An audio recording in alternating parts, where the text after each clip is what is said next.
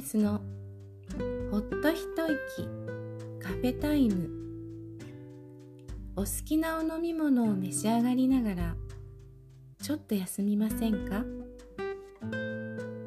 この番組は子育て中の親御さんだけでなく子さんに関わるすべての方そんなあなたと一緒に考えていけたらと思い配信しています。今回のお話は LGBTQ+ のお子さんということです。あなたは女性ですか？男性ですか？それともどちらでもないですか？最近アンケートや書類でも男女の他にその他や回答しないという選択肢も見られるようになりました。この世に生まれてきてご自分の性別をどう受け止めているでしょうか。最近 LGBTQ+ という言葉をよく聞くようになりました。どういうことか改めて確認してみましょう。ポイントとして大きく2つ。自分の性をどう認識しているか。誰を好きになるかです。LGBTQ+ とは L レズビアン。自分が女性で女性を好きな人。G はゲイ。自分が男性で男性を好きな人。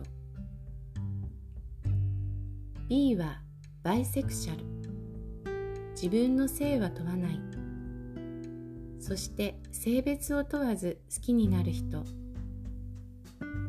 T はトランスジェンダー。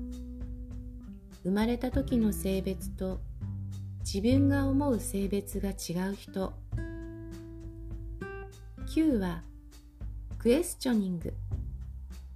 自分の性別もどちらとも思っていないし好きになる性別もどちらとも思っていない人。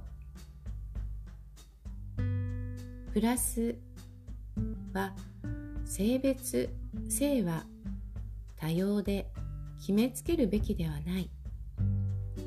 他にもさまざまな性があるという考え方です。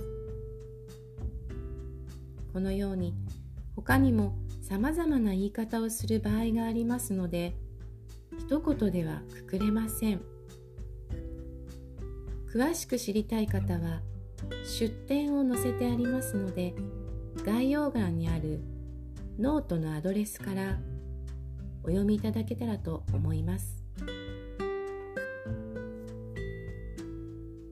日本では約11人に1人このような方々がいると言われています。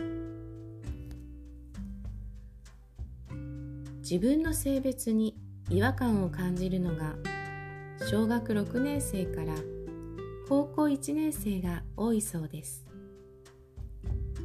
私の接してきた中ではもっと早い段階で自分に違和感を感じていたという方がいました。本当に一人一人様々ですよね。学校の制服でもスカートだけでなくパンツスタイルも採用しているところが増えてきました。中学生のあるお子さんが「私は中性です」と言っていました。好きになる人は空想の世界の中性だそうまだはっきりとしていません憧れということやとにかくくくられたくないという考え方のこともありますので決めつけないで。今の状態を受け入れてあげることが大切ですよね。これからの社会男らしく女らしくではなく自分らしくという社会を作っていきたいですよね。今回のお話はこれで終わりです。心配なことがあっても大丈夫。夜は必ず明けます。また金曜日にお会いしましょう。ハピネスでした。